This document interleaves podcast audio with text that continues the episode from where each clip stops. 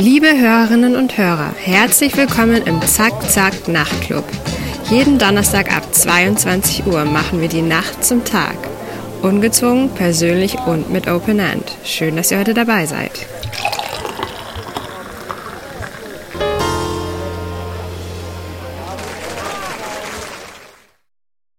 Liebe Hörerinnen und Hörer, herzlich willkommen zur neuen Ausgabe des Zack Zack Nachtclubs. Mein Name ist Benedikt Fast. Unser heutiger Gast ist Simmeringer, Politiker, Hopfen-Malz-Movie-Liebhaber und Bierproduzent. Dazu noch Musiker, zukünftiger Talkshow-Host und Doktor der Medizin, Marco Pogo.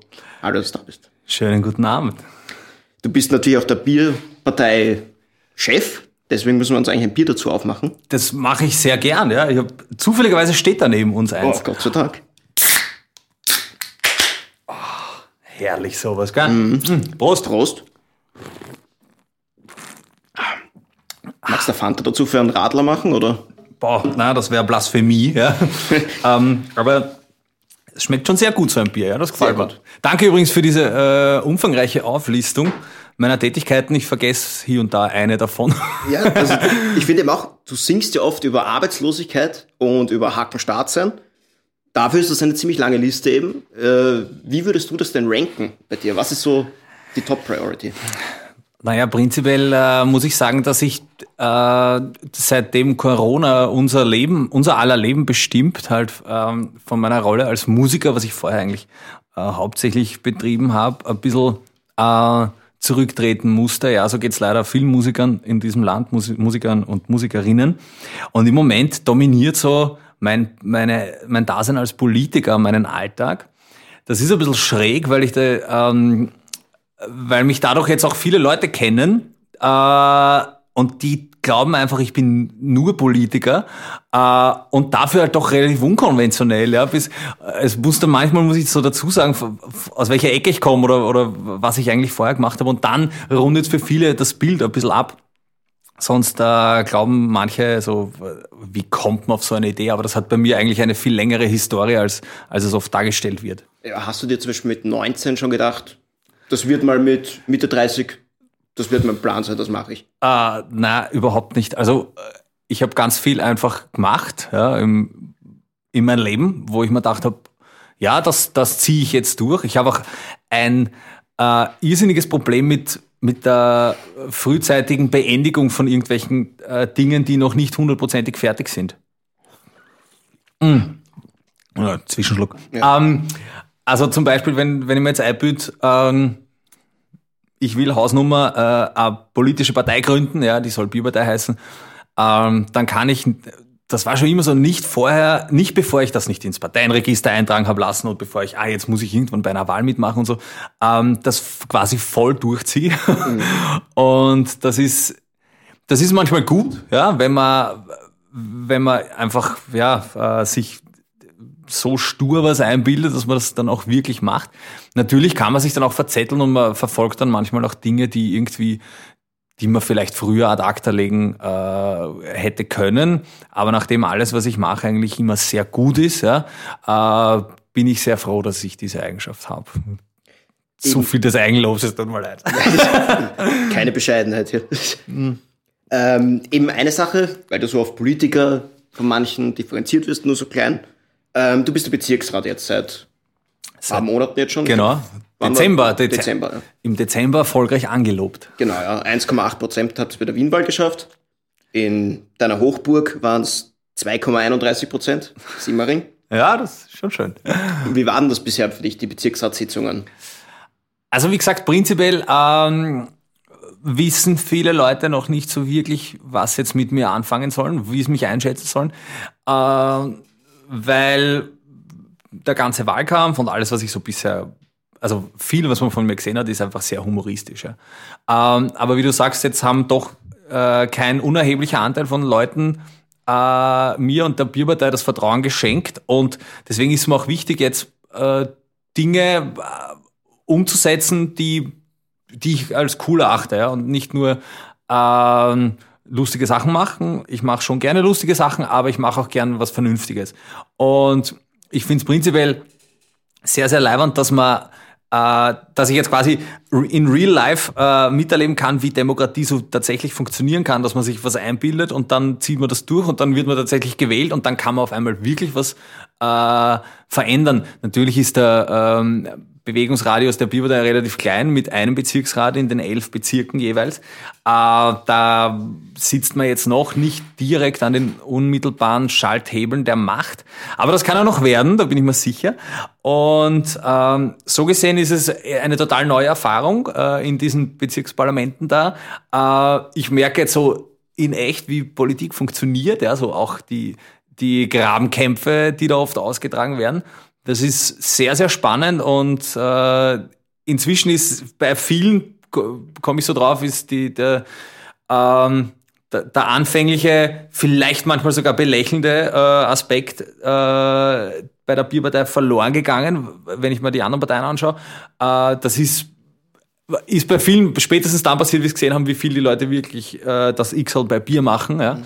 Und, und jetzt bin ich vielleicht für manche sogar schon irgendwie ein, ein unangenehmer Mitbewerber. Hm. Ja, ich verfolge dich ja viel auf Social Media und ich kann mich erinnern, du warst im Sommer, haben wir ein Interview gehabt und da hast du halt gefragt, ja, brauche ich dieses Twitter? Da hast du es noch nicht gehabt, ja. halt nicht benutzt. Und mittlerweile hast du ja 15.000 Follower und ich sehe halt deine Videos immer und natürlich, wie du gesagt hast, viel humoristisch, aber es gibt auch Themen, wo man merkt, hey, das, das, das geht ihm was an, das will er was ja. äh, verändern. Äh, zum Beispiel die Abschiebungen, da habt ihr vor kurzem mal einen Antrag eingebracht, was ich gesehen habe. Ähm, ich meine, es ist natürlich Simmering, es ist jetzt nicht Österreich, aber es ist ein, ein kleiner Schritt einmal. Absolut. Ähm, das war nur kurz für die, die es nicht wissen. Es war, gab ja die umstrittene Abschiebung im, im Jänner von der Tina. Äh, den zweiten Namen habe ich vergessen, äh, dem Mädchen. Sona, genau. Ähm, und ich war da auch bei der, bei der Demo dabei, weil das war auf Simmeringer Boden und ich habe mir gedacht, ja, da da muss man jetzt zumindest ein Zeichen setzen und habe das eben äh, miterlebt, wie, wie, wie grauslich diese Nacht war. Jetzt nicht nur meteorologisch, äh, sondern äh, auch huma humanistisch gesehen war das eine sehr grausliche Nacht. Äh, weil ich habe das Gefühl gehabt, dass man da mit echt mit Kanonen auf Spatzen schießt. Zum einen das äh, beim Umfang dieses Einsatzes, zum zweiten ähm, die Art und Weise, wie es vonstatten ging und auch in zeitlicher Abfolge mit äh, mit dem eigenen Unvermögen, dass das im Zuge des äh, Terroranschlags in Wien irgendwie rauskommen ist, ha, habe ich eher so das Gefühl gehabt, da will man jetzt unnötige Härte demonstrieren. Ja? Also, und, und deswegen habe ich das irgendwie ziemlich scheiße gefunden, alles zusammen. Und äh, wir haben dann in Bezirken eine Resolution gestartet, dass, dass man eben Kinder nicht abschiebt. Ja, das ist, wie ich habe es ja schon ein paar Mal gesagt, dass das für mich keine Frage von Politik eigentlich ist, ja, sondern eher, dass man Kinder nicht abschiebt. Ja, das ist, ich, ich empfinde das als, als relativ äh, als, als menschlich und, und normal, das nicht zu tun. Und äh, das ist halt zum Beispiel in Simmering angenommen worden. Ich weiß schon, dass, dass man jetzt, äh, dass wir dem Herrn Innenminister wahrscheinlich wenig tangieren, was die, das Simmeringer Bezirksparlament beschließt, aber es ist ein Zeichen und äh, solange man jetzt noch nicht irgendwo in, in höheren politischen Kreisen ähm, äh, mitbestimmen kann, empfinde ich es doch als, als gut und wichtig, dass man, dass man derartige Zeichen setzt. Ich finde es auch äh, wichtig, dass man sich als nennen wir es Politiker oder, oder wie auch immer, ähm, deutlich positioniert in einer Zeit, wo, äh, es auch wichtig ist, vielen Leuten irgendwie auch Halt zu geben, ja, und, und wo, wo so viel schwammig ist in unserem, in unserem Alltag. Äh, und wenn man dann ein bisschen, äh, sagen wir mal, influenzen möchte, ohne den Begriff des Influencers zu benutzen, ja, aber es schauen sich halt doch viele Leute an. Und wenn ich dann Dinge äh, in den Äther hinaus äh, posaunen kann, die ich als wichtig und, und richtig, um beim Politiker sprech, wichtig und richtig zu bleiben. Äh, wenn, wenn ich das machen kann, dann, dann finde ich das cool. Und was würdest du dem Innenminister Nehammer entgegen, wenn er sagt, Recht muss Recht bleiben, gerade in Bezug auf die Abschiebungen? Ja, da hat es äh, jetzt äh, unlängst mit der Frau Gries ein Interview gegeben in der ZIP und ähm, das würde ich ihm sagen, dass er sich das mal anschauen soll, ja, falls er einen Fernseher hat, von ich ausgehe. Ja, bei elektronischen Geräten wissen wir nicht bei der ÖVP. Eben, ja. Aber die Zusammenarbeit mit den anderen Parteien ist, ist gut im Bezirksrat oder also? Ja, es ist prinzipiell sehr gut. Es sind alle, äh, sehr, sehr nett zu mir. Manchmal schreibe ich auch, auch Autogramme dort. ist auch schon passiert. Und ähm, ich werde aber nicht faul, meine, meine Meinung äh, kundzutun.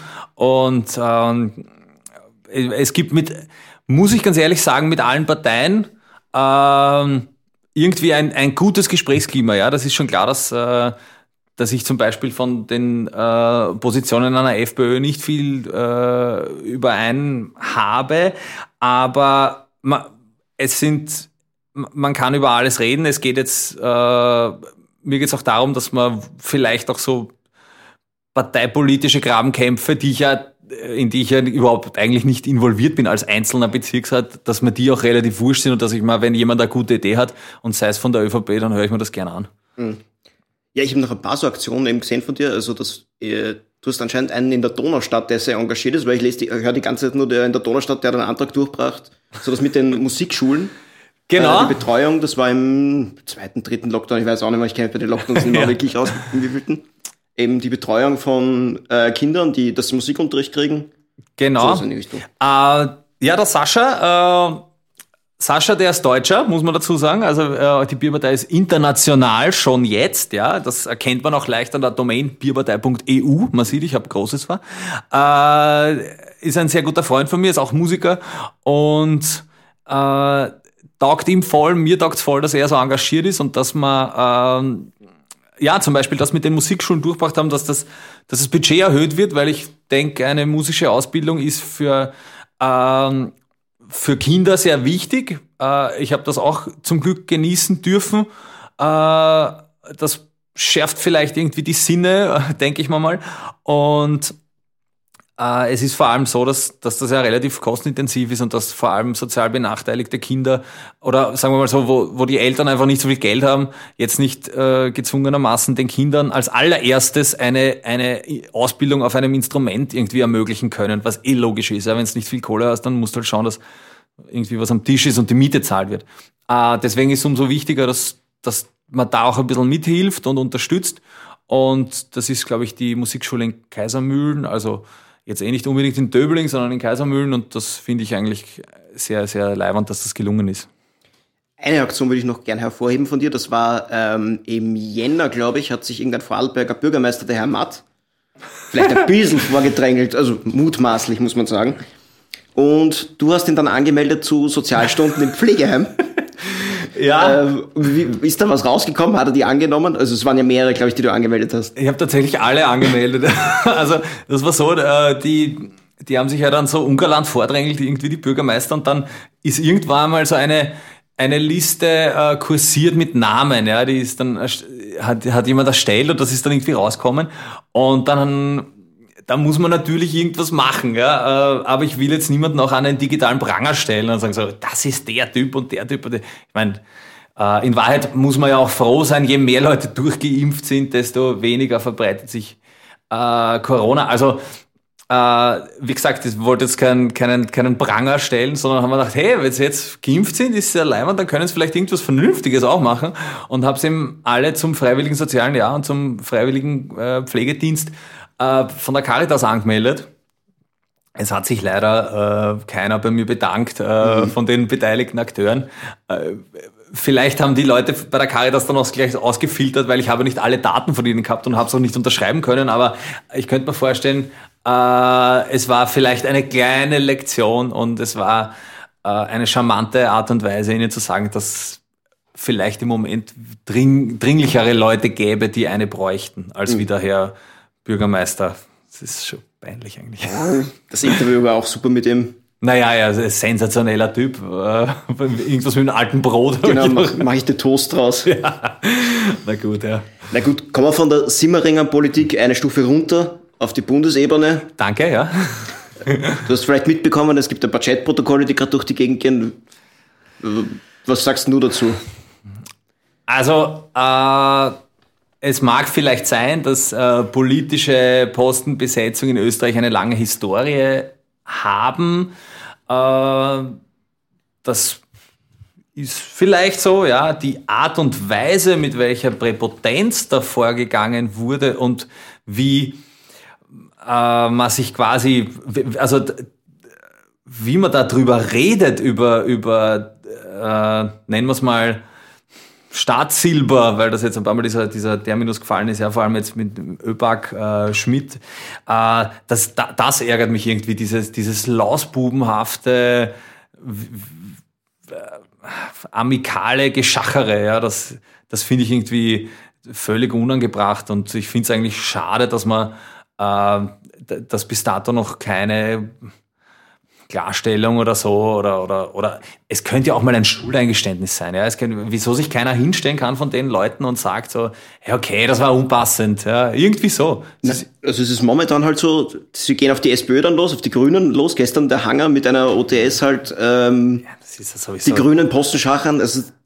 Ganz arg, ja. Vor allem, wenn man sich anschaut, der, der Vorwurf kam an die, äh, an die Grünen, dass mhm äh, da ein, ein, ein Vertrauter vom Kogler da besetzt wurde, das mit den Green Jobs und dann schaust du das an, hey, der kriegt äh, verwaltet ganz klein irgend, irgendwas, ja, und kriegt irgendwie 7000 Euro im Jahr und das wird in den Topf geworfen mit, äh, mit dem äh, ganzen, eigentlich mit den Staatsbeteiligungen und einem, und einem Gehalt von 600.000, ja, und dann haben es noch die, äh, die Kutzbe, dass er sich hinstellt und, und, äh, und sagt, na ja, äh, er tritt dann zurück, eh, wenn der Vertrag ausgelaufen ist. Also es ist schon irgendwie alles, allesamt ein bisschen eine Verarschung. Und es kommt man so, äh, wie, äh, um, das, um das zu beantworten, nochmal ganz konkret, ja, dieses, dieses äh, bubenhafte Getue und, und Kuss, Ich meine, ich schicke meinen Freund auch gerne Emojis, Bier und Herz und alles, ja.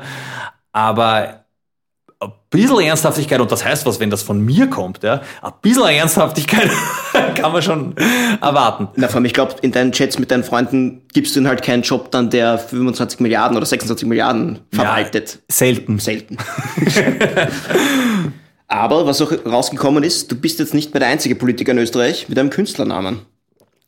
Ach so, ja. Blümel. Also Gernot Blümel, also wenn noch irgendjemand irgendwann zu mir Spaßpolitiker sagt, hey, ich warte eigentlich die ganze Zeit darauf, dass Gernot Blümel mit seinem Kabarettprogramm jetzt endlich an die Öffentlichkeit geht und sagt so, hey, das ist, jetzt ist die große Hallentour, äh, er spielt seine, seine, er ist nominiert für den Kabarettpreis, aber das ist er bald wirklich. Ähm, was mir wichtig zu sagen ist, ist, dass man bei diesem ganzen äh, Geblödel und Chat und äh, tu es für mich und Couscous und äh, meine Frau geht mit dem Laptop spazieren, ähm, darf man nicht vergessen, dass äh, was viel wichtiger wiegt, die Arbeit von ihm, jetzt um bei Gernot Blümel zu bleiben, als Finanzminister auch wirklich mies war, ja, also ganz schlecht. Und das vergisst man oft, wenn dann so ja, man diskutiert halt nur noch über den depperten Laptop, was ja natürlich auch eine Peinlichkeit ist und Erinnerungslücken und bla, aber er hat auch wirklich wenig geleistet. Mhm. Ja, also das darf man nicht halt verwechseln, dass, also wenn man es nur auf den Spaß bei ihm so reduziert ja. hat, wo es lustig machen, aber es ist viel auch daneben gegangen bei ihm natürlich. Also Ganz klar, jetzt äh, erst zuletzt äh, das mit dem Kostendeckel, mit der Impfung und ähm, äh, die, die äh, EU-Hilfen, dieser fe äh, fehler, fehlerhafte Antrag. Und jetzt heute habe ich gehört, so äh, den, er will jetzt den äh, wie Turbo zünden, den für Comeback, Comeback Turbo, ja. Ich glaube, wenn er sagt, er zündet den Comeback Turbo, dass er eher die ganze Bude abfackelt, aber kein Turbo zündet. Na, das haben sie am Samstag präsentiert, der Kogel und der Kurz. Ja. Äh, das findet sich, vor einem Jahr gibt es einen Zeitungsartikel, wo sie auch einen Comeback-Plan halt präsentieren. Also das ist halt... Also zum Comeback-Plan kann ich nur sagen, ich habe äh, aufgrund meiner Tätigkeit als, als Bier-Distributor äh, sehr viel mit Gastronomen zu tun und natürlich auch, weil ich gern Bier trinke und viele Gastronomen in meinem Freundeskreis habe. Und da gibt's welche, die warten echt auf die Hilfen seit November, ja, mhm. und die können ihre Rechnungen nicht bezahlen. Also bevor er ein Comeback-Tour überzündet, soll er mal schauen, dass diese Hilfen irgendwie ankommen, die ihnen eigentlich äh, jetzt ganz pauschal gesprochen zustehen. Vielleicht gibt's eigentlich äh, gibt's ein paar Sonderfälle, wo man noch was nachreichen muss, aber ich kenne wirklich einige, die sagen, hey, wir haben die Hilfen nicht gekriegt. Ja. Also bevor er ja, Comeback Turbo zündet, vielleicht einmal die, die, die Hausaufgaben erledigen. Wie glaubst du generell, dass das mit Gastronomie in der Zukunft, weil ich, ich merke halt, viele müssen momentan zusperren, Gräfin am Naschmarkt, gerade neuestes Beispiel. Ich mein, Ah, es war so gut immer dort. Ja. na, ich meine, es ist ein Kultverlust, ob es ein, ein, ein kulinarischer Verlust ist, weiß man nicht. Ja, So ganz. eher nicht. Ähm, äh, Wie es mit der Gastro weitergeht, ist eine sehr gute Frage. Ähm, Oder nehmen wir Veranstaltungsbranche auch dazu gleich. Also es ist, es geht ja Hand in Hand. also teilweise. ich glaube, die Gastro wird, wird glauben, es ist Kaffeesud lesen, aber sie wird vielleicht bald unter strengsten Auflagen irgendwie aufsperren dürfen. Ähm, und ich glaube, die Leute sind im wahrsten Sinne des Wortes hungrig drauf. Ja, ich meine, das sind jetzt doch sechs Monate, wo du nirgendwo hingehen hast können. Also ich werde mich auch äh, dann hauptsächlich in irgendwelchen äh, Restaurants und Wirtshäusern aufhalten und essen und trinken, was das Zeug hält. Ähm, ich glaube, die Veranstaltungsbranche ist nochmal ein bisschen ein, ein anderer Schuh in dem Sinne, weil ja da wirklich Leute zusammenkommen und das wird, äh, denke ich mal, noch eine Zeit lang dauern, bis man ähm, Veranstaltungen kultureller Natur, wo man zusammensteht, irgendwie erleben wird können. Ja, irgendwelche Sonderregelungen mit äh, 14 Meter Abstand und äh, dann spielt eine Band oder man sitzt im Auto oder was er alles für, für Sku Skurrilitäten letztes Jahr gegeben hat. Das wird vielleicht vorher passieren, aber so das gewohnte Konzerterlebnis, äh, das wird wahrscheinlich erst mit einer ganz breit flächendeckenden Impfung da sein. Und ich, ich habe mir das schon oft gedacht, äh, dass ich jetzt auf einer Bühne stehe und ins Publikum schaue und, und vor mir ist eine Menschenmenge. Ohne Maske, dieses Bild wird es wahrscheinlich nicht mehr geben, denke ich. Also ich glaube auch, dass die Maske zumindest für viele Leute irgendwie ein letzter Schutzanker sein wird und vielleicht haben sich viele daran gewohnt und finden das auch nicht so schlimm. Ich finde es, ich, ich trage sie immer und überall eigentlich, sobald ich das Haus verlasse, aber mir geht's natürlich auch am Arsch. Ja. Äh, Aber sie wird wahrscheinlich, es wird schon irgendwas bleiben. Ja. Aber du glaubst für immer? Also halt für immer. Also Naja, wenn man sich anschaut, äh, das ist ja in Asien schon ein, äh, ein, ein langes, äh, hat ja fast Tradition, dass man, da- dass man Masken trägt. Und das waren bei uns immer, also die einzigen Leute, die ich vor meinem Kopf gehabt habe mit Masken, waren asiatische Touristen und Michael Jackson. Das waren die, die einzigen zwei, wo ich immer irgendwie eine Maske im, im Kopf gehabt habe. Ja. Jackson war, glaube ich, der einzige äh, äh, in der westlichen Hemisphäre, der irgendwie als erster eine Maske aufgehabt hat. Außer jetzt natürlich äh, äh, Menschen mit einer akuten äh, Behandlung ja, und ohne Immunsystem. Äh, aber in China und in Japan tragen es das schon sehr, sehr, sehr lange.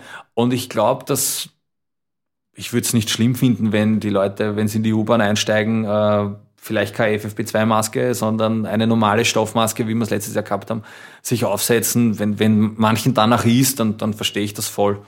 Und es ist ja nicht, ist nicht so arg eigentlich. Und wenn man sich anschaut, dass äh, die ganzen, dass wir eigentlich keine Grippewelle hatten, ja, ähm, ist das vielleicht auch nicht so schlimm, vor allem in so, so äh, Virenschleudern wie eine U-Bahn oder so, wo viele Leute auf engstem Raum sind. weißt du eigentlich noch, was dein letztes Konzert war vor Menschen? Ja, das weiß ich tatsächlich. Das war am 21.12.2019 im Gasometer in Wien. Und das war wirklich das letzte Mal vor Menschen äh, und auch einer der letzten Ereignisse, wo ich eine Gitarre in der Hand gehabt habe, weil inzwischen, wie gesagt, bin ich Politiker. Äh, aber zum Glück äh, hab, äh, haben wir da ein Live-Album aufgenommen. Ja? Und das kommt jetzt im Mai raus. Und das soll den Leuten äh, das Tububi-Erlebnis nochmal nach Hause bringen, bis man dann wieder, ich bin mir sicher, es wird wieder normal werden, es wird schon wieder gut. Bis das möglich ist, dass man wieder auf ein Konzert gehen kann, äh, gibt's dann dieses Live-Album. Und wenn ich es mir jetzt so anschaue, da gibt's auch zwei Live-Videos dann dazu, eins ist schon draußen, ähm, es ist schon arg, ja. Das sind irgendwie so tausende Leute übereinander und äh, umarmen und alles. Ja, Das, das ist irgendwie schon ganz weit weg, ja, finde ich. Ja. Komisch. Also, äh, äh, Kennst du das? Oder vielleicht kennen es die, die Zuhörer auch. Ähm, da gibt's so die, die, die ersten Videos dieser, dieser Pressekonferenzen, wenn sie reingehen und sie stehen so urnah nebeneinander. Ja? Äh, und da habe ich letztens so Elefantenrunden früher, im, im, im, im, wenn es zusammengesessen sind, die Politiker, und es ist wirklich nur so ein ganz kleiner Tisch und da sitzen sie dann zu sechst. Das ist mir überhaupt nicht mehr gewohnt. Ich, ich habe auch dieses Foto gesehen, das war irgendwie vier Tage vor der Lockdown-Verkündung Ja. und da stehen sie halt so acht auf vier Pulten verteilt so nah und das war halt, das kannst du dir jetzt nicht mehr vorstellen. Also ja. Und äh, ich meine, warum es da überhaupt zu acht hingegangen sind, da wollte jeder einmal in die Kamera winken, glaube ich. Also, Das ist auch, äh, da bin ich relativ froh, dass wenn, wenn das Virus weg ist, wird hoffentlich die Frequenz an Pressekonferenzen, die jetzt eh ein bisschen zurückgegangen ist wieder, Mhm. ähm, doch wieder abflachen. Aber wie viel waren das? 14.000 Pressekonferenzen? 300 waren es, glaube ich, sicher. Schaust du eigentlich noch oder ist es. Du liest das eh Ah. Stunde davor im Boulevard oder zwei. Ja, genau. Also man weiß es ja eigentlich eh immer, äh, was verkündet wird.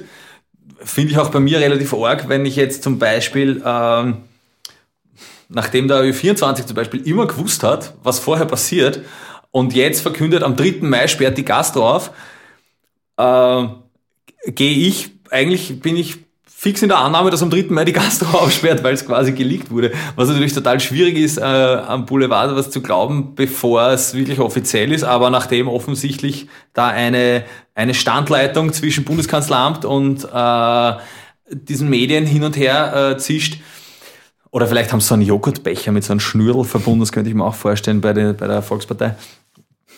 Äh, weil das ist relativ abhörsicher. äh, wissen es auf jeden Fall schon alles vorher. Ich, ich, hoffentlich gewöhne ich mir das wieder ab, dass ich Dinge ungefragt glaube. Ähm, gehen wir davon aus, die ÖVP sagt morgen, der Postenschacher der Grünen ist uns zu viel, wir kündigen die Regierung auf. Es gibt im Herbst Neuwahlen, steht die Bierpartei am Wahlzettel. Aber sowas von fix, ja. Also äh, viele Menschen warten schon drauf äh, und dass, dass die Bierpartei ähnlich bundesweit zum Wählen sein wird und ich werde alles dran setzen. Natürlich ist das wieder mit einem enormen Unterstützungserklärungsaufwand verbunden. Ähm, und ich wäre eigentlich relativ froh, wenn es nicht heuer wäre, jetzt aus rein persönlichen Gründen, weil ich will nicht schon wieder im Sommer auf der Mahü stehen und Unterstützungserklärungen einsammeln. Wobei natürlich bei der, bei der Macht, die die Bierpartei inzwischen hat, äh, wird es wahrscheinlich viel von alleine reinkommen. Könnte ich mir vorstellen. Ähm, aber ich glaube, es wäre auch generell, sagen wir mal so, Neuwahlen in dem Moment, wo die Regierung wirklich handlungsunfähig ist, muss man neu wählen. Man muss sich halt auch dessen gewahr sein, dass dann ungefähr sieben Monate nichts passiert, außer äh, eine äh, politische Schlammschlacht und irgendwelche äh, fadenscheinigen Verhandlungen, wobei du vorher eh schon weißt, was passiert. Also ob es für das Land jetzt das Beste wäre, zu sagen, okay, wir rufen Neuwahlen aus, das wäre wahrscheinlich im Herbst, vielleicht warten Sie noch ein bisschen. Ähm, das heißt, bis dahin passiert wirklich gar nichts und dann wird äh, gibt es irgendwie Sondierungsgespräche. Ob das in, in einer derartigen Krise nicht total verheerend wäre, äh, das mag ich schon in den Raum stellen. Und man wünscht sich manchmal wirklich eine Expertenregierung her. Ich finde es eigentlich arg, dass das Wort Expertenregierung überhaupt gibt. Mir ist heute ein lustiger Witz eingefallen. Also es wäre ein schlechter Wortwitz. Äh, vielleicht äh, vielleicht haben sie bei der Ausschreibung äh, für einen Bildungsminister einen Fachmann gesucht, aber das Einzige, was phonetisch am nächsten war, war der Fassmann. Nachdem kein Fachmann da war, Ich habe geschmunzelt für, für den Rekord. Ich finde es okay, gut. Ist Nein, jetzt nicht ich- mein bester Witz. Aber es ist mir beim Duschen eingefallen. ja, ist ja nicht. Nein, aber ich glaube auch, also Wahlkampf mitten in der Pandemie jetzt nochmal und vor allem, es war ja Wien-Wahlkampf, war schon viel letztes Jahr, aber halt Nationalratswahlkampf ist noch einmal anderes Kaliber, da Voll. geht's viel mehr zu. Voll, ja. Ich glaube, also ich hoffe, das bleibt uns erspart. Ich hoffe, es bleibt uns auch erspart, äh, äh, Türkis-Grün bis zum Ende der Legislaturperiode. Also beides sollte uns irgendwie erspart bleiben. Ähm, kurz und schmerzlos Neuwahlen mit einem Kanzler Pogo. I'm ready. Das ist gut. Bevor du Kanzler wirst, ich habe auf Instagram gestern geschaut und wir haben vorhin schon ein bisschen drüber geredet. Du machst eine Talkshow. Ich habe tatsächlich die Zeit genützt, äh, um meinen langen, mein, um mir eigentlich einen Lebenstraum zu erfüllen. Ich wollte schon endlich mal eine eigene Talkshow machen. Ich bin ja Kind der 90er Jahre und kann mich noch erinnern an so Arabella Kiesbauer, 90er, äh, Olli Geißen, Andreas Türk und Ricky. Das waren richtig tolle Talkformate und nach, leider habe ich noch kein Publikum, ja, weil jetzt natürlich mit Publikum alles schwierig ist. Äh, jetzt geht's dabei noch ohne Publikum ab. Ich will das später mal wirklich mit äh, so Jerry Springer-Style, wo sie sich dann äh, auch kurz vor der Prügelei dann von Securities geschlichtet werden muss. Auf jeden Fall, die Talkshow heißt Besoffen gesagt. und hat einen eigenen Kellner, ist wichtig, der permanent durchgeht und den Leuten Getränke serviert. Und dann diskutieren wir halt. Ähm, über Themen, die im Moment äh, die Welt so bewegen. Ja, ähm, das erste Thema geht ums Impfen natürlich. Und mir war auch wichtig, ähm, Leute aus verschiedenen äh, Richtungen einzuladen, sprich die Meinungsvielfalt auch darzustellen und auch streitbare Menschen einzuladen, weil, ähm, sagen wir so, wenn man Leute einlädt, die alle der gleichen Meinung sind, dann sagt man, bist du auch Findest du auch Impfen gut? Ja, ja. Ist eine relativ fade Talkshow eigentlich. ähm, deswegen äh, sind streitbare Leute dabei, die ganz, ganz konträre Meinungen ähm, vertreten äh, und auch die eine oder andere Lüge in den Raum stellen, die ich aber mit Faktenchecks gleich äh, auflöse und bin gespannt, wie es ankommt. Ja. Mhm. Ich finde es, also hat mir Spaß gemacht. Ich habe ein, ein weißes Sakko dabei an. Ja, das ist, war mir auch wichtig als Talkmaster, dass, dass man halbwegs äh, ausschaut wie in die 90er. Und äh, ja, es gibt beschwingte äh, Diskussionen. Das ist jetzt, sagen wir mal so, wie im Zentrum, nur leicht angeheitert. ich, ich wollte nämlich schon fragen am Anfang so, auf der Skala von Barbara Karlich Show zu Jerry Springer, wo befindet sich deine Sendung? Äh, so wie im Zentrum, ohne Know-how äh, aber be deutlich bessere Moderation als Barbara Karlich, äh, aber hoher Pegel. Also, sagen wir mal, äh, schon äh, äh, ein bisschen Trash darf schon sein. Ja. Mhm. Es ist ja, also wenn ich Nachrichten schauen will, schaue ich Nachrichten. Wenn ich unterhalten werden möchte, dann schaue ich wohl dann besoffen gesagt. Und wann ist das, wird das ausgestrahlt, musst du noch dazu sagen, und wo? Vielleicht äh, derweil ähm, ist es ein Internetformat, ja, auf, auf meiner, äh, meinem YouTube-Kanal und auf Facebook natürlich. Äh, youtube.com slash Marco Pogo. Diesen Samstag ist die erste Folge und nächsten Samstag ist die zweite Folge. Also ich habe jetzt mal zwei Folgen gemacht, weil das war aufwendig genug und ich lehne Arbeit ja ab. Und da habe ich schon relativ lang braucht für diese zwei, bis die dann fertig waren. Und dann macht man noch so, so ein bisschen Sounds dazu und so Schaß. Äh, also ich, ich warte mal ab, was passiert, aber viele Leute sind schon äh, in freudigster Erwartung, dass am Samstagabend eine gute, gute Unterhaltung bekommen. Magst du verraten, wer einer der Gäste ist oder noch Geheimnis? Ja, gerne. Äh, in der Folge 1 ist äh, unter anderem äh, die Jenny Glauninger eingeladen. Sie ist auch da und diskutiert wild mit und stellt auch allerhand ähm, abstruse Behauptungen in den Raum ähm, viele von euch da draußen kennen sie vielleicht als eigentlich ehemalige federführende Kraft der Corona, Anti-Corona-Demos, wenn man so möchte. Und die Frau, die die Regenbogenfahne zerrissen genau, hat. Ja. Genau. Auch darauf geht sie ein, ja. Weil sie sieht das ganz anders. Mhm. Und äh, auch da gibt's dann einen Faktencheck dazu, da kann sich dann jeder durchlesen, wie auch wirklich das war. Aber ähm, wie gesagt, es ist, äh, es ist ein, ein, ein beschwingtes neues Format, es macht mir Spaß. Äh, es macht mir vor allem deswegen Spaß, weil eben, sagen wir mal, es ist, geht beschwingt zu, weil die Leute unterschiedlicher Meinung sind. Ja. Wie gesagt, wenn, wenn, wenn man nur Leute zusammenstellt, die genau das Gleiche denken, da brauche ich eigentlich keine Talkshow. Ja. Hat sich wer geprügelt? Nein, tatsächlich nicht. Das waren eh immer alle sehr freundlich. Hier und da gibt's Beschimpfungen äh, und hier und da schreien durcheinander. Ähm, also eh wie im Zentrum. Eh wie im Zentrum, ja. Nur äh, leider nicht Andreas Kohl, vielleicht kommt er ja mal auch in meine Talkshow. Puh, wem setzt den gegenüber dann? Ähm, also nicht gegenüber, aber an seine Seite würde ich gern die Laura Sachs-Lehner sitzen. Ich finde Sie Zukunftshoffnung der ÖVP, muss man sagen. Zukunftshoffnung der ÖVP neben Andreas Hanger. Also das wäre so der, die drei auf einem Haufen, einmal in meiner Talkshow. Ähm, wüsste jetzt noch nicht, wer das gegenüber ist, ja. Aber die, äh, die türkise Front, äh, das wäre das wär schon schön, ja. Andreas Hanger ist ja eigentlich meine Zukunftshoffnung in der Volkspartei. Äh, ich habe ich hab gestern im Zentrum kurz geschaut, da war die Sabine Hanger, die AG-Chefin, also von der Uni, mhm. von der ÖVP AG halt. Sabine Hanger, Tochter von Andreas Hanger, das habe ich nicht gewusst. Ist das schon ein Postenschacher? Ich weiß nicht, aber irgendwer auf Twitter, irgendwer von der jungen ÖVP auf Twitter hat dann behauptet, na die AG, die hat nichts mit der ÖVP zu tun. Ja, vielleicht weiß äh, die Person von der jungen äh, ÖVP äh, nicht, dass, dass das vielleicht doch so ist. Aber mhm. äh, wir sind in einer Zeit, wo allerhand Fakten oder alternative Fakten als, als die neuen Wahrheiten präsentiert werden.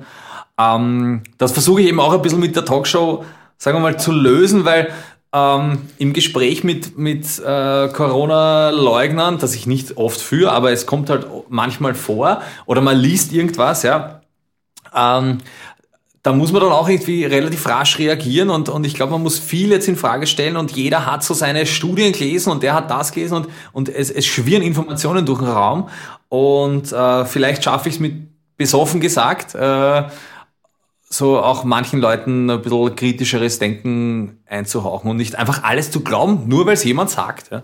Aber kommst du durch zu denen, weil ich meine, du bist der Arzt, bist auf der medizinischen Seite natürlich und das merkt man jetzt auch im Gespräch, also du nimmst diese Pandemie ernst und dann gibt's halt die Leute, die gibt's nicht so nach dem Motto, das sind die ganz argen halt, es gibt die, die ein bisschen kritisch sind. Ja. Also kommt man durch zu den Leuten? Äh, es Oder ist, schwierig. Es ist schwierig. Also ähm, ich glaube, es gibt nicht den Typus Corona-Leugner. Es sind jeder hat so seinen eigenen Zugang. Ja, es gibt, ich habe zum Beispiel in, in Folge zwei eine, eine Frau da, die glaubt, sie hat, äh, es gibt das Medikament, dass sie, wo sie in irgendeiner Studie davon gelesen hat, dass das hilft gegen mhm. Corona, aber die Pharmafirmen unterdrücken diese Information. Ja. Äh, das ist jetzt mal, sagen wir, ein pharmazeutischerer Zugang. Es gibt die, die sagen, das ist alles Rotschild. Ja. Äh, zu denen kommt man ganz schwer zu, glaube ich. Äh, und dann gibt's welche, die ähm, das ist ja nicht alles falsch, was Sie sagen. Ja? Es ist nur die, die Auslegung, der letzte Schritt äh, äh, zwischen, äh, also die Interpretation der Tatsache ist dann falsch. Ja? Man könnte jetzt sagen, ähm, die Bilderberger haben Corona erfunden. Ja, das ist so, das ist fundamental falsch. Ja, äh, aber dann äh, gibt es zum Beispiel eine, die sagt, 20 Krankenhäuser sperren zu. Das ist natürlich auch äh, ganz vereinfacht äh, gesprochen und es gibt äh, also 20 Krankenhäuser, nur kurz zur Erklärung, ja. Äh, es sind 13 und das sind zum Teil Verlegungen, äh, Zusammenführungen, also so ganz normale Vorgänge im Gesundheitswesen, ja. Wenn ich jetzt sag, in Österreich sperrt ein Krankenhaus zu oder in Wien, ja, das zum Beispiel das letzte, was ich mich erinnern kann, Kaiserin Elisabeth Spital im, 15. Das ist halt eins zu eins im, im Krankenhaus Nord aufgegangen, ja, und von dort aus wird jetzt behandelt. Deswegen heißt es nicht, dass äh, an diesem Krankenhaus kein Bedarf mehr war, sondern das war eine Zusammenführung und und vielleicht auch äh, Effizienzsteigerung und so weiter. Ich bin kein Gesundheitsökonom, aber ich kann nicht aus aus so einer Information her sagen Corona ist ein ist nix, weil die sperren ja so viel zu. Ja, das ja. ist also die, das sind dann eben die, die sind schon relativ äh, nah an dem, sagen wir mal normalen. Man kann ja kritisch sein, man kann ja Dinge hinterfragen, um das geht's überhaupt nicht. Aber man sollte schon irgendwie bei richtigen Interpretationen und richtigen Fakten bleiben. Ähm, es gibt halt viele, die, die äh, ja, wie gesagt, regierungskritisch sind und das ist, glaube ich, ein, ein ganz ein, ein wichtiger Unterschied. Man darf nicht jemanden, der jetzt einfach nur eine Kritik äußert, in einen Topf mit, mit Verschwörungstheoreten äh, stecken, sondern schon, äh, ja, es ist, es ist nicht so schwarz-weiß gerade im Moment. Ja, ja gerade also bei den Corona-Demos, da ist halt ein, ein, breiter Haufen halt, also das sind halt Maßnahmenkritiker, du hast die, die, die Kirchensektion dort, ja, du ja, hast die, die, die komplett in Alu-Anzügen herumrennen. Also es ist ganz rechtsextrem natürlich. Ja, die, die, die ganz rechts außen, ja. Ähm, ich habe jetzt gar nicht so die Leute, die auf, sagen wir mal, jetzt vor, vor ein paar Tagen im Schweizer Garten waren, ja, das mhm. sind schon durch die Bank, kann man sagen, Leugner und äh, Leute, zu denen man vielleicht jetzt wenig Zugang mehr findet. Jetzt, weil die Demos sind ja geschrumpft, muss man sagen. Ja, jetzt waren 3000, vor ein paar Wochen waren es noch, war der Ring voll. Ja. Da habe ich das irgendwie auch noch kritischer gesehen Derweil die, die jetzt am, am, im Schweizer Garten waren, die, also die, die Mutter aller Demos, wie es angekündigt mhm. wurde, ja, das waren Knalltüten, die gehen wir deswegen am Arsch, weil die Intensivstationen eh schon übergehen, ja, und dann versammeln sie sich und schreien sie sich ins Gesicht. Und wie kommt da, ich, ich hätte nicht geglaubt, dass ich mal die Polizei in Schutz nehme, aber wie kommt der Streifenkiewerer dazu, dass ihm irgendein Trottel ins Gesicht hustet? Mhm. Ja? Das ist ja auch der Hyperwahnsinn. Ähm, aber ich habe zum Beispiel, kenne auch viele Leute, die halt äh, Regierungskritik äußern. Ich äußere ja auch sehr viel Regierungskritik, aber äh, merke dann manchmal, was das im Internet für Dynamiken bekommt. Ja? Wenn es jetzt, sagen wir mal, du, du kritisierst was an, an, äh, an einer Maßnahme, hast du relativ rasch auch Leute, die das unterstützen, aber vielleicht aus einem anderen Sinn, weil sie Corona kritisieren. Ich kritisiere eigentlich, wenn dann die Maßnahmen und dass sie zum Teil zu spät kamen oder schlichtweg unlogisch sind oder, oder äh, später sich als falsch herausgestellt haben oder, oder einfach juristisch nicht halten. Ja, ähm, ja wie gesagt, nicht so schwarz-weiß alles. Mhm. Zache Zeiten. Ich würde sagen, kommen wir zu deiner Musik nochmal zurück. Ah, ja. Dass wir mal von Corona wieder auch ein bisschen, bisschen mal was anderes was Schönes, anderes ja. Ich habe auch gesehen, du hast eine Tour durch Japan und China gemacht. Vor, ich glaube, ein paar Jahren war das drei, vier Jahre her. Genau. Gibt es dort viele Turbo-Bier-Fans? Ähm, also tatsächlich, äh, ja, es gibt schon äh, eine, eine Fanbase, auch in ja, China und Japan. Das war äh, lustigerweise im relativ kurz aufeinanderfolgender Zeit. Also im September 2018 in Japan, vier Wochen und im November gleich drauf in China.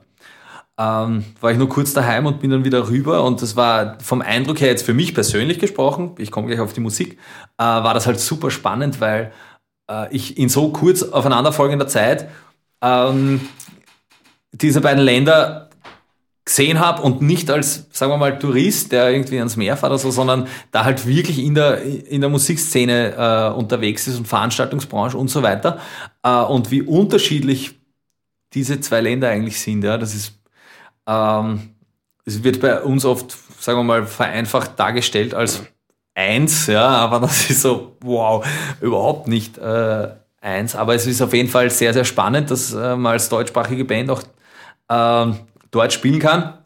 Vor allem in, in, in, in China äh, war, äh, Entschuldigung, in Japan äh, waren tatsächlich auch Leute aus Europa da und äh, zum Beispiel bei, bei der letzten Show waren äh, Austauschstudenten äh, aus Südkorea da, also Deutsche, die in Südkorea studieren und mal gar nach Japan fliegen fürs Duobi-Konzert. Und ein paar äh, aus Deutschland waren auch da, die sich gedacht haben, ah, ich, wenn ich mal Duobi anschaue, wieder mal dann in Tokio super lustig ähm, und super spannend. Und ich wollte jetzt eigentlich äh, noch eine Kinotour machen, aber dann ist Corona dazwischen gekommen. Mhm. Und ich habe sogar einen, einen Song, äh, Verliebt in einen Kiewerer, auf Japanisch eingesungen und habe in der Schublade noch King of Simmering, den, die Single vom, vom ersten äh, vom letzten Dubebe-Album, habe ich auf Chinesisch, also auf äh, Chinesisch, äh, Mandarin eingesungen. Mit einem äh, mit Hilfe von Native Speakern. Ja? Also man hört anscheinend wirklich richtig, was ich sage. Ja? Ich verstehe es natürlich. Zu, zu, King of Simmering, äh, das ist ein super Musikvideo, muss man dazu sagen. Ich liebe die Szene am Anfang einfach mit, mit dem Thüringer. Äh, was spielst du jetzt? Was, was soll ich spielen? Ein Auto. Ein was? Ein angstoffenes Auto. Herrlich. Und also für das, damit man das Video halt kennt, Du fährst dann mit dem Kit, dem Knight Rider Auto herum, das halt komplett restfett ist. Ja, mit einem restfetten Auto durch Simmering. So wie halt im echten Leben auch. Hast du ein Lieblingslied von dir selber oder ist das so mit den Kindern, die mag man alle gleich viel? Nein, das äh, hört sich irgendwann auf, wenn es die Kinder den ganzen Tag siehst. Ja.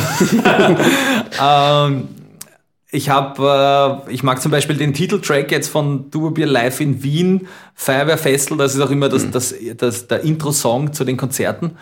Und da ist auch die Energie am, beim Konzert irgendwie am, am, am deutlichsten zum Spüren. Ähm, natürlich, wenn man, sagen, ich habe im Schnitt so ungefähr 80 Konzerte im Jahr gespielt, ja, vielleicht manchmal sogar ein bisschen mehr, an die 100. Ähm, also dann irgendwann gibt es natürlich Songs, die da am Arsch gehen. Ja. Zum Beispiel Arbeitslos geht man ziemlich am Arsch, ja, aber die Leute feiern es halt. Ja. Das, da muss man dann über seinen eigenen Schatten springen. Ja. Äh, vor allem es ist nicht deine Musik im Hintergrund, also es ist ja eine, eine Parodie auf die äh, Na, Helene Fischer? Ja, ja. So, also ich, deine, nicht deine Musik klingt jetzt falsch, natürlich. Es ist aber halt. Ja, es ist eine ja, Parodie ich habe es halt. nicht geschrieben, Ja. was, wobei den Text schon abgeändert. Aber äh, auf jeden Fall äh, macht es natürlich, gibt Songs, die da dann ein bisschen mehr Spaß machen ähm, als andere, aber da muss man durchbeißen und ein äh, im Endeffekt geht es nicht darum, was mir gefällt, sondern ob es den, ob's den Leuten jetzt taugt. Das ist wichtiger. Gut, dann hätte ich noch, ich habe ein paar Freunde von mir gefragt, was sie gern von dir wissen würden, nämlich. Okay. Du bist ja einer, der viel herumgekommen ist, auch in Simmering natürlich. Hast du ein einprägsames Würstelstandserlebnis? Eine, Ähm, ein einprägsames Würstelstanderlebnis. Ja, generell, wenn man beim Würstelstand steht, dann vergisst man ja immer relativ viel.